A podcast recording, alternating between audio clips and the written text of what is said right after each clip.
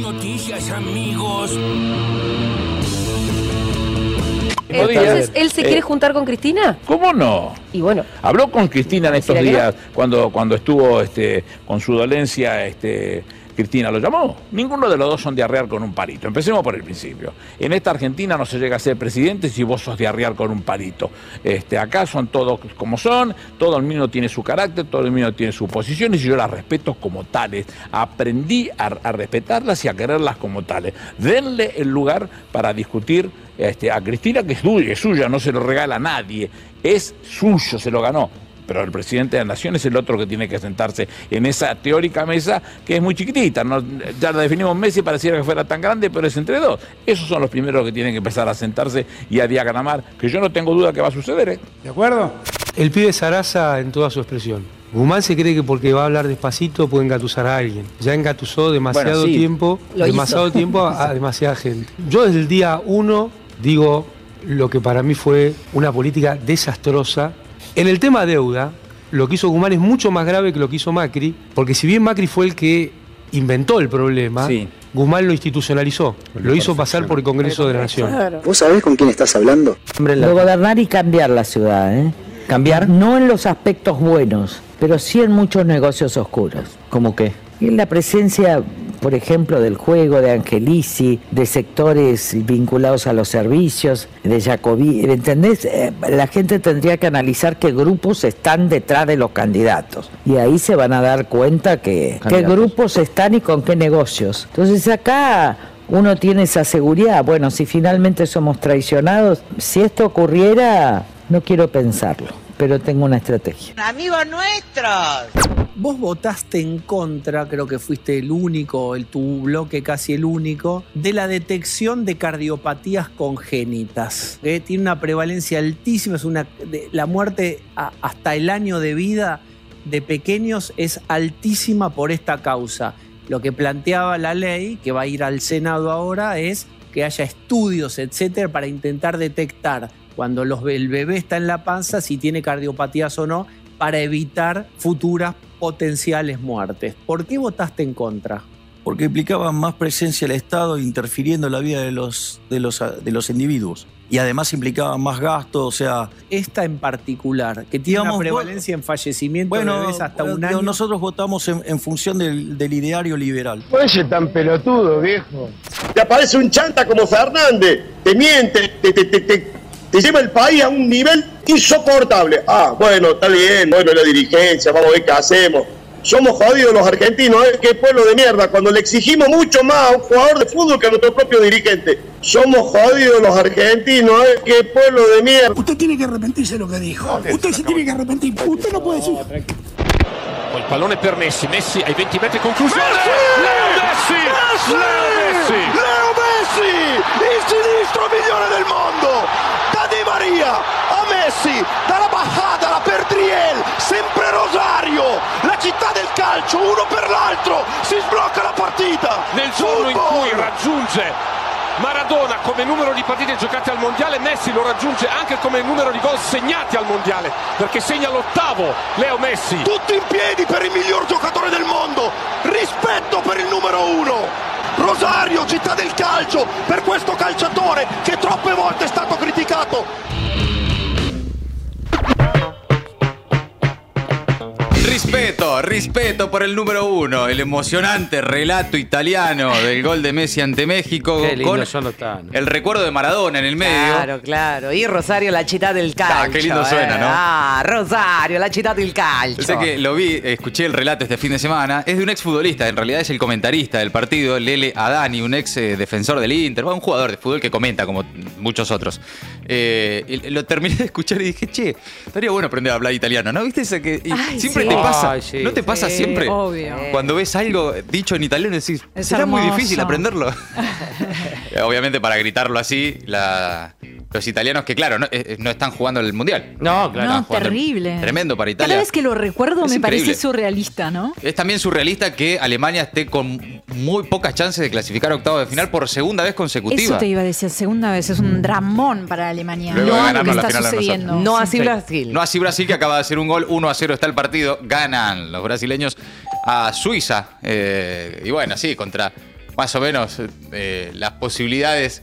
Eh, son, son, son campeones, eso quería decir. No, Sí, son son campeones, campeones. ya está. No, Ya es está, increíble. Brasil, es Brasil, eh, no hay otro. ¿Cómo Brasil juega? Parece que tuvieras el control remoto en la, en la mano y de repente pones fast forward. Eh, Sí, sí, de repente, sí. viste, vos lo ves, están medio jeropa, se pasan la pelotita y de repente se No, el gol. tremendo, tremendo. Se, se ponen en 1.5. Sí, ¿no? sí, se ponen en 2.0, No, y además, te diría. Lo, lo estábamos viendo y, y llegaba a Suiza, eh, Sí, ojo, sí, lo tenía sí. ahí. Y en un momento es, bueno, igual, es de Brasil. No, gol de Brasil. Gol de Brasil. Sí, no pasa nada. Lo está chequeando, lo va a chequear con el VAR, ¿eh? Y vale el gol. No, vale no. el gol. Ah, no. Vale el gol. ¿Offside? No ¿Pero hay ¿Para qué levanta la mano? Sí. Ya no, No, se no. sabe qué. Ah, no vale, lo anula. no, no, no, Sigue no, sin no, hacer no, el partido. Anulado el gol. Anulado, Ahí anulado. está, offside, se levanta la mano, es offside. Viste que el VAR a veces está bueno. No gol, no gol, no gol. No gol, no gol. A veces está bueno el VAR o Ahí no está bueno. Era offside. Ahí en la mitad de cancha. Ahí lo escuchábamos eh, también a Luis Juez. ¿Qué le pasa a Luis Juez? Está muy nervioso últimamente, Ay, ¿no? ¿no puedo decir bueno. algo? Me tiene harta, Luis. Ah, sí, un poco Ay, sí. Que me la tiene seca, ¿eh? Sí, porque además es esa. No se Bueno, termina Gaby. de Me la decidir secó, en serio. si quiere ser un humorista, tipo el típico humorista cordobés, o si quiere ser senador, eh, si quiere ser polémico o si nada, quiere eh, ser candidato a gobernador y que en definitiva la gente lo vote. Polémico, la respuesta es polémico. Siempre, Siempre ahora polémico. lo que mejor eh, sale es ser polémico. Polémicas declaraciones. Sí, sí, sí. Bueno, pero ya esto, eh, uno puede tener declaraciones polémicas como las tiene permanentemente hacia otros dirigentes, que sea. Ahora, ¿qué pueblo de mierda que somos? pero pará, señor, usted no, no quiere ser elegido democráticamente. Vótenme, pueblo de mierda. Son tan idiotas que me van a votar. Falta que diga. No, pero además no le alca parece que no le alcanza o que, o sea, tiene como una necesidad de cámara permanente que está diciendo O barbaridades sea todo el tiempo. Pensé ¿eh? exactamente eso el otro día. eh, estaba dando una declaración Luis Juez en La Nación Más. Y en un momento dice, uy, bueno, a veces digo cosas que pienso, no me van a invitar más de los canales. Claro, sí, eso es lo que más te preocupa. Claro, que no te inviten más, sí. Que no te inviten más de los canales. Bueno, eh, escuchábamos también a Milei eh, diciendo cosas que dice generalmente Milei. Lo mismo con Carrió, Amado Vudú y Aníbal Fernández. Todo eso entre las voces del día. Ahora las noticias en maldita suerte. Sí. El dueño de la pelota. El dueño de la pelota, ahí está. Comenzó a regir el nuevo dólar soja. El Ministerio de Economía publicó un decreto de necesidad de urgencia en el que formalizó el lanzamiento del incentivo que estará vigente hasta el 31 de diciembre. El tipo de cambio preferencial para los productores que liquiden la cosecha será de tre- 230 pesos. Bien. Con la medida, el gobierno espera recaudar 3 mil millones de dólares en lo que queda del año y llevar las reservas a 10 mil millones de dólares. Con parte de lo recaudado, se bajarán retenciones en el primer trimestre del año que viene para las economías regionales y se reducirán los derechos de exportación para el aceite y la harina de soja. Por otro lado, el dólar soja implicará una mayor emisión monetaria que pagamos nosotros y se prevé que esto hará subir la cotización del dólar blue y del contado con liqui a medida que los productores liquiden la cosecha. No echar nafta al fuego. Los combustibles se suman a precios justos. Tendrán aumentos controlados durante los próximos cuatro meses. El gobierno acordó finalmente con las petroleras un tope en el incremento de los precios del 4% en los próximos tres meses y del 3,5% en el último mes del programa. La medida se va a anunciar hoy, luego de una reunión que mantendrán Sergio Massa y la secretaria de Energía con representantes, la Secretaría de Energía con representantes de las compañías petroleras para definir los términos del acuerdo. Participarán los cuatro principales distribuidoras de nafta, IPF, Shell, Action y Puma. Y en el último año los combustibles registraron un incremento del 62%, ubicándose por debajo de la inflación general. ¿Habla ella? La causa vialidad contra Cristina Kirchner entra en su recta final. La vicepresidenta podrá presentar mañana sus últimas palabras ante el tribunal, algo que parece que va a ser, mientras que a principios de diciembre se dará el veredicto. Se trata del único juicio que pudo desarrollarse hasta ahora contra la vicepresidenta, pero CFK mantiene abiertas las causas de Otesur y del memorándum con Irán y podría afrontar al menos un nuevo juicio oral en 2023 o incluso dos. Volvió el coronavirus en forma de fichas. En una semana aumentaron 50% los casos de COVID. El Ministerio de Salud reportó este domingo 8 muertes por coronavirus y 3.323 contagios en la última semana en la Argentina, lo que representa un 50% más de casos que el domingo pasado. Eh, la semana pasada, la Sociedad Argentina de Vacunología y Epidemiología lanzó una campaña denominada Sacale la roja al COVID-19 para llamar a la comunidad a aplicarse los refuerzos de vacunas de cara a las reuniones y despedidas de fin de año.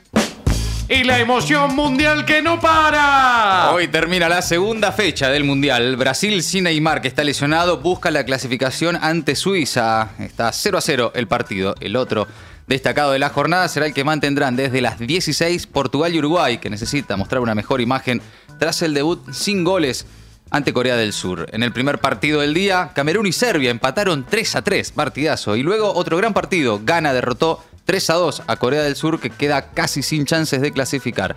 Por otro lado, tras la victoria del sábado ante México, los jugadores de la selección argentina que fueron titulares o que estuvieron varios minutos en cancha, hicieron ayer trabajos livianos.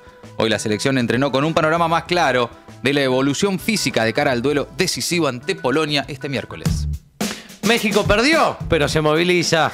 Así es, miles de personas salieron a las calles y acudieron a la Ciudad de México para participar en la llamada Marcha del Pueblo convocada por el actual presidente AMLO en respuesta a la manifestación de hace tres semanas en contra de su proyecto de reforma electoral y también para conmemorar el cuarto aniversario de su gestión. La auténtica política es profundamente humana en su fundamento, en su esencia y sobre todo cuando se practica en bien de los demás y en especial de los pobres. Así lo dijo el actual mandatario que descartó buscar la reelección.